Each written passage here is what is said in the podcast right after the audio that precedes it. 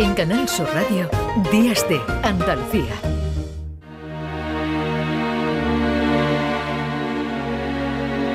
Cristina en la red.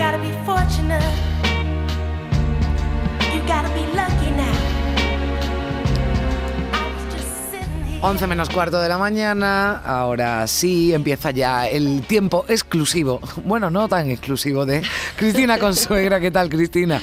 ¿Qué, tal? Buenos días. Bueno, yo decía que no tan exclusivo porque además a mí me encanta que te traigas invitados porque siempre nos cuentan cosas muy interesantes y entonces, bueno, pues eh, hoy no vamos a estar solas. Una vez más, Cristina, eh, ¿quién nos trae? ¿Quién nos va a acompañar en estos minutos de radio? Bueno, pues vamos a conversar eh, con el escritor sevillano Carlos Frontera con motivo de, bueno, hace poquito estuvimos él y yo hablando sobre algo muy necesario que tú y yo ya hemos tratado en alguna que otra sección, que es la vinculación, bueno, la salud mental y el ahora. En el caso de Carlos Frontera, gracias a la publicación de ECO, de la mano de, que viene de la mano de Candayá, pues él eh, desde el poder transformador que tiene la ficción, desde la literatura habla sobre el proceso de depresión que, que él sufrió durante dos años y bueno, tuvimos una conversación muy interesante, para mí muy generosa, sobre la vinculación entre literatura y, salud mental. Mm. Carlos, ¿qué tal? Buenos días. ¿Qué hay? Muy buenos días. Bueno, yo te pregunto, ¿te ha sido complicado eh, tratar, ¿no? además desde la propia experiencia, eh, la salud mental a través del protagonista de tu novela? ¿Cómo fue el proceso de construcción del personaje y de la obra, Carlos? Em, sí, sí, que fue complicado porque el libro tiene una raíz muy autobiográfica. Tiene componentes de ficción, pero básicamente es todo basado en, una experiencia propia que, pasé, por la que pasé. Y bueno, me resultó muy complicado porque, entre otras cosas, me costó muchísimo a mí mm. reconocer que yo tenía una depresión. Mm. Em, no tenía en mi entorno referentes, ni en mi entorno laboral, ni de amistades, ni familiar de referentes que narrasen una depresión y me costó una barbaridad el hecho de reconocer y admitir que yo tenía una depresión y solicitar ayuda y buscar ayuda. Es cuando ya das ese paso, perdona Cristina, cuando ya das ese paso de reconocer la, la, ayuda de afrontar y de asumir y de aceptar ¿no? que estás pasando por ese proceso cuando te decides a, a escribir el libro. No, el libro surgió al principio como unos cuadernos. Eh, eso me sucedió. Yo caí en una crisis profundísima en el verano de 2018 y eh, que, yo no la reconocía. Yo sabía que estaba fatal, pero no entendía qué es lo que me ocurría. Y para intentar entenderme, empecé a escribir. Empecé a escribir intentando averiguar qué lo que, o poner en palabras lo que me estaba sucediendo, lo mal que me encontraba y también empecé a indagar sobre hechos de mi pasado que nunca había enfrentado, hechos eh, traumáticos. Mm. Y cuando tuve varios cuadernos rellenos en este proceso, intentar saber qué me ocurría, fue cuando pensé en darle forma de, libro a todo, a todo ese material. No, no quedármelo solo para mí como un trabajo personal y terapéutico, sino intentar darle forma de libro. Mm. En ese, en ese dar forma de libro a la convivencia con el dolor, que yo creo que es la, parte más, más sólida de Eco, ¿no? que además, como he dicho al principio, dice mucho de Carlos Frontera por, la generosidad a la hora de, entender, por un lado, una parte de su biografía, ¿no? que él acaba de, lo que acaba de comentar, al tiempo que durante el proceso de la escritura él intenta entenderse y sobre todo entender eh, el dolor, ¿no? Em, es un libro en el que el cuerpo es muy importante, Carlos. Esto mm. hace poco ya lo, hablamos, lo comentamos tú y yo. Y voy a, y te dije, voy a volver a leerla porque para mí es, es, la parte del libro que resume muy bien todo. Dice, el cuerpo se provoca daño a sí mismo para evitar que un daño preexistente vaya a más. Y te quiero preguntar por el dolor físico, que es muy importante en ECO. Sí, eh, eh, tuvimos una, como bien dice, una conversación muy, conversación muy interesante al respecto, que también tú aportaste tu punto de vista que me hizo también ver, ver otros aspectos. Sí, y en efecto, eh, yo tenía una desconexión bastante grande con mi lado emocional, fruto de mi educación, y creo que es algo también muy arraigado en la, en, en, la cultura masculina, el hecho de que hay determinadas emociones, las que están más ligadas a la vulnerabilidad, incluso más ligadas a lo que se considera lo femenino, que no estamos acostumbrados a enfrentar Otras emociones y otras como la ira, no sé, otras sí somos, estamos más conectados a ellas. Pero las que nos hacen más vulnerables, no. Y yo tenía eso, mucha dificultad para conectar con esa parte y lo que sí conseguía conectar más con el cuerpo. Y de modo inconsciente eh, empecé a detectar que en el cuerpo como que se reflejan eh, algunos problemas psicológicos, por decirlo de, algún modo. Hay determinados dolores psíquicos que tienen su traslación al cuerpo. En, realidad todo forma parte de lo mismo, el cuerpo, la mente, todo forma parte de lo mismo.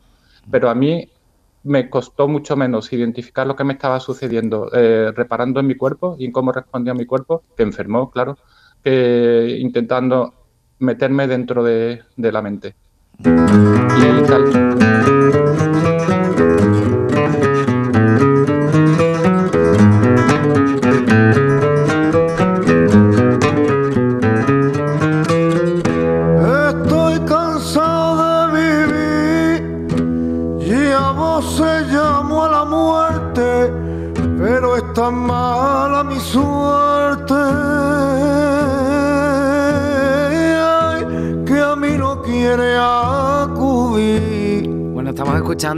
Al niño de Elche, ¿no? Y estas guajiras, ¿no? De, del, alma. ¿no? Que, nos, que nos traes, que siempre esa buena música que nos sirve para acompañar las entrevistas, las charlas, ¿no? Que mantenemos con nuestros invitados. Carlos, yo te estaba escuchando con mucho, con mucho interés, ¿no? Y, me, y, y por, e, estabas hablando de tu obra, ¿no? De, de, eco y cómo habías abordado también tu, tu problema y tu, y tu proceso, pero en general crees que el, tema de salud mental está bien tratado en la, en la literatura en general, falta sensibilidad porque...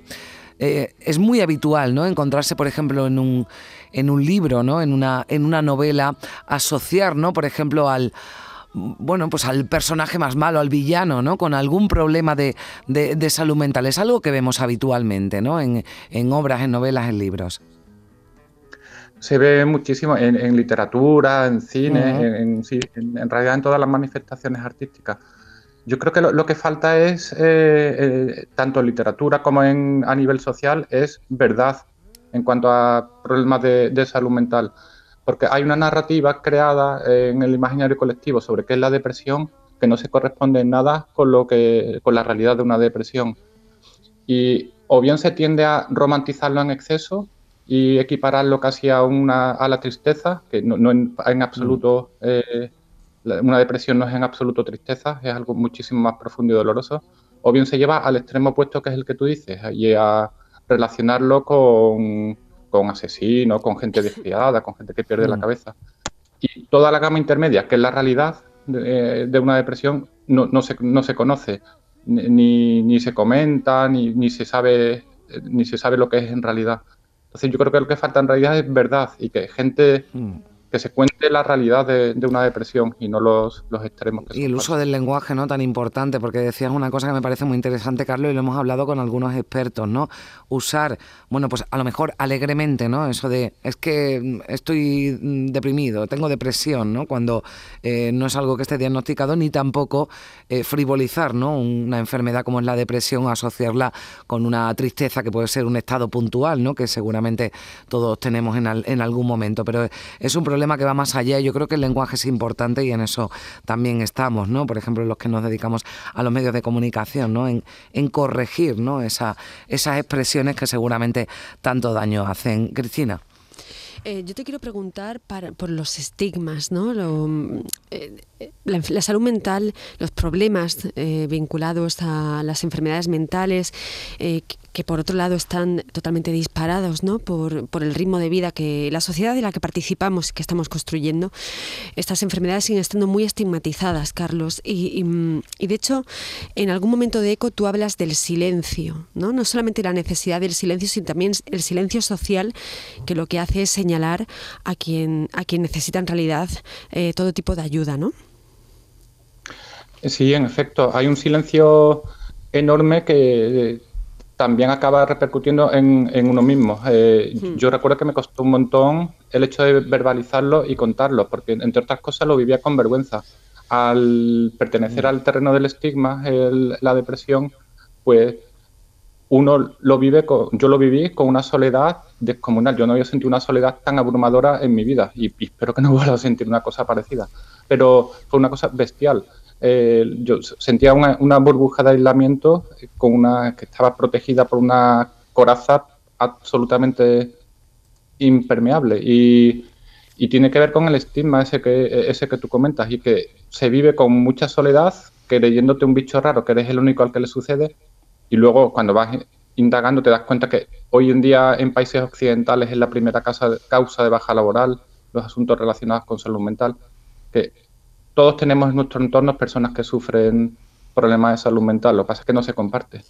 Y por eso creo que es muy importante el hecho de compartirlo. Es para eh, a uno mismo le sirve como ayuda, pero también a los demás, a los que no estamos pasando por momentos así tan complicados, nos sirve para entender a quién tenemos alrededor y está sufriendo. El, tema de la escritura, ¿no? porque hemos hablado de, mm. la soledad, eh, del lenguaje, es muy importante lo que señalaba Carmen sobre eh, cómo se utiliza el lenguaje a la hora de, hablar y reflexionar sobre estos asuntos, pero yo te quiero preguntar por la escritura, eh, porque si no recuerdo mal, tú dijiste algo así como la escritura tiene, o el escribir tiene algo de poderoso frente a los procesos de, de depresión o de salud mental, ¿no?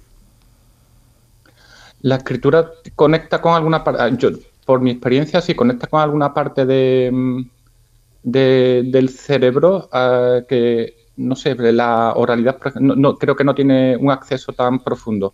Eh, no sé, la verdad es que, funciona ahí, qué que, mecanismos se activan, pero el hecho de poner por escrito yo creo que es que invita a una mayor reflexión, a una mayor profundización, porque el proceso es más lento. El hecho de verbalizarlo es más inmediato, más espontáneo mientras que la escritura, al ser un proceso más lento, el hecho ya de trasladar el papel, yo escribo además eh, con boli todavía, que es un proceso como muy mecánico. Ah, escribes con bolígrafo y después ya vas, pasas al, ordenador, ¿no? Sí, sí, sí, me resulta como más orgánico, como más orgánico el hecho de escribir eh, con boli en un papel. Sí, es una sensación rara. Cuando escribo en el ordenador tengo la sensación de que estoy escribiendo letras y cuando escribo con boli veo que escribo palabras, me, surge, no sé, me Bueno, porque es más físico, ¿no? O sea, el mm. escribir con boli tiene algo físico que hay muchos escritores y escritoras que lo siguen necesitando. Eso es muy curioso. Sí, sí, sí, no, yo, yo eh, durante unos años escribí en ordenador y luego retomé la, escritura en papel y vi que, es mucho más, no sé, orgánico mm. y más, natural. Carlos, por curiosidad, ¿qué, qué es eco? ¿Eco es el eco? Eh, eh, te pregunto por el título de la novela. Pues mira, eh, eco es porque en este proceso de indagación que yo hice para entender mi dolor, sí me di cuenta de que había determinados patrones conductuales, de línea de pensamiento, que he venido repitiendo sin mm. yo saberlo, sin ser consciente, desde que era pequeño. Y, y estos patrones que se repetían, pues sucedían tanto en el ámbito de pareja, de amistades, laborales. Entonces, el, eco es eh, cuando hay una herida profunda y no se sana, esa herida permanece, mm. permanece resonando dentro y se transmite, se propaga durante, a lo largo de toda la vida como un eco que no se llega a entender, pero que está ahí, que está ahí resonando continuamente. Pues nos vamos a despedir ya, pero Carlos, yo te agradezco sobre todo tu generosidad a la hora de, hablar ¿no? y de desnudarte aquí en la, en la radio pues, eh, sobre eh, todos esos problemas, ese proceso por el que pasaste y que llevó a esa novela a ECO. Carlos eh, Frontera, muchísimas gracias por estar con, con nosotros. Un abrazo muy fuerte. Muchísimas gracias a vosotras por la generosidad también y por, por dar este espacio. Cristina. Nos vemos y nos escuchamos. Nos escuchamos. a ver si nos, sí, nos, escuchamos la próxima Tenemos que hacer una fiesta de bienvenida de Primisanz, así esto ya, esto ya tiene que estar llegando. Cristina, que tengas eh, buen sábado y, buena semana. Hasta la semana Un beso que viene. fuerte. En Canal Sur Radio, Días de Andalucía, con Carmen Rodríguez Garzón.